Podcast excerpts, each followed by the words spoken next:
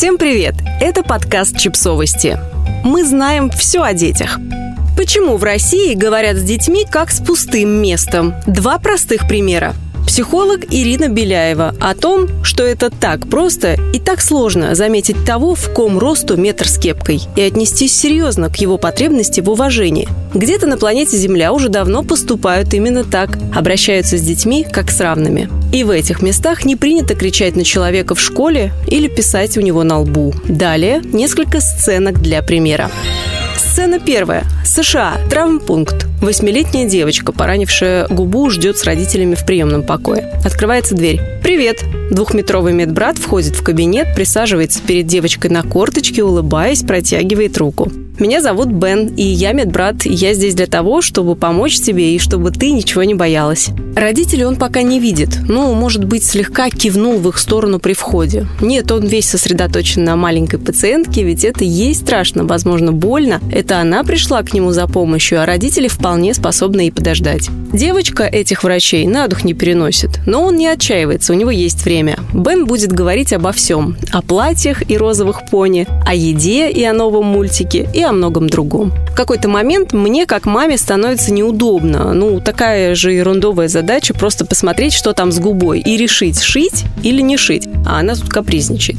А может быть, я просто завидую дочке или медбрату и его терпению. И я молчу и наслаждаюсь профессионализмом Бена, потому что это действительно самое важное для врача и пациента – установить отношения доверия. Даже если этому пациенту 3,5, 8 или 12 лет. У всех врачей и медсестер, которых я встречала в США, кажется, есть бесконечное количество времени и терпения. В какой-то момент я понимаю, что дело не в терпении. Они не терпят, они знают, что отношения между врачом и пациентом психологически психическое состояние последнего не менее важно, чем любые медицинские манипуляции. И в итоге дети и взрослые им доверяют, расслабляются, сотрудничают и позволяют помочь себе. Сцена вторая. Санкт-Петербург. Травмпункт. Та же девочка с той же мамой, у девочки клещ в ухе. В травмпункте нет пациентов, есть только врач и сестра. Приятные женщины, доброжелательные, вежливые и профессиональные. Мама с девочкой входит в кабинет.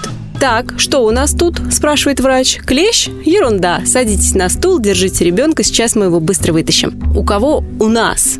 Клещ не у нас. Клещ у ребенка, который не понимает, что с ним будут делать. Которому очень больно, потому что уже очень страшно. Который вцепляется мертвой хваткой в маму и кричит «Что? Что они будут делать со мной?» Я громко и четко говорю дочери «Наташа, сейчас доктор тебе все объяснит, покажет инструменты, мы поговорим, ты успокоишься и, когда будешь готова, вытащим клеща». Конечно, я говорю это не для дочки. Я говорю это для двух взрослых женщин в белых халатах, но они меня не понимают.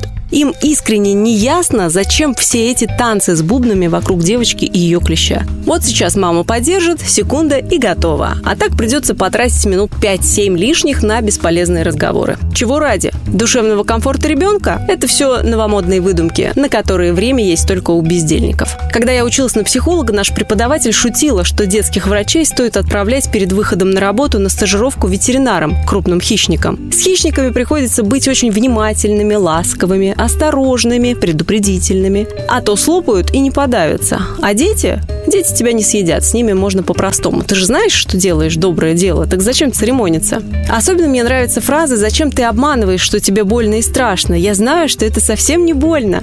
Если будешь себя плохо вести, попросим маму выйти из кабинета. Правильно. Конечно, тебе, чужой тете, лучше знать, больно мне или нет. Маму обязательно нужно выгнать, тогда ребенок совсем лишится поддержки и воли и будет в твоей взрослой власти. Ты можешь сделать с ним все, что необходимо во имя добра.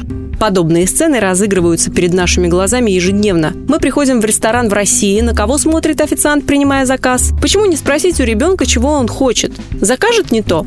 Помилуйте, платить все равно вам. И ребенок знает, что вы одобрите, а что нет. Вы сделаете заказ быстрее, но разве лишние 30 секунд, которые позволят вам отнестись к ребенку как к личности, не стоят того? Ничего не произойдет, кроме того, что маленький человек в очередной раз поймет, что имеет право на существование. С его мнением считаются. Такие ситуации мы постоянно можем наблюдать в магазинах, транспорте, на улице, в школах, в садах. Можно ли ее изменить? Конечно. Начать придется с себя. Обратить внимание на то, принимаем ли мы в расчет мнение ребенка. Переадресовать вопросы других взрослых по адресу и терпеливо ждать ответа. Не обсуждать ни своего, ни чужого сына или дочь в третьем лице в его присутствии. Быть предельно вежливыми, но все же давать понять другим, что в вашей семье любой человек может принимать какие-то решения самостоятельно. И, наконец-то, начать коммуницировать с другими детьми как с полноценными личностями, а не через их родителей.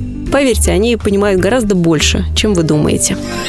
Подписывайтесь на подкаст, ставьте лайки и оставляйте комментарии. Ссылки на источники в описании к подкасту. До встречи!